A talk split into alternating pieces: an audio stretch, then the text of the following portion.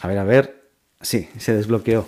Ahora la última versión de iOS permitirá poder utilizar el desbloqueo facial incluso con la mascarilla puesta, en un nuevo avance del sistema de seguridad biométrica que entre sus múltiples usos permite desbloquear aplicaciones como WhatsApp, aplicaciones bancarias, etc.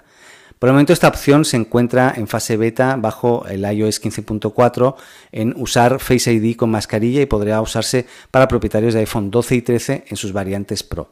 Hasta ahora la posibilidad de desbloquear el iPhone sin retirar la mascarilla solo es factible si tienes un Apple Watch actualizado, por lo tanto, bueno, es un gran avance.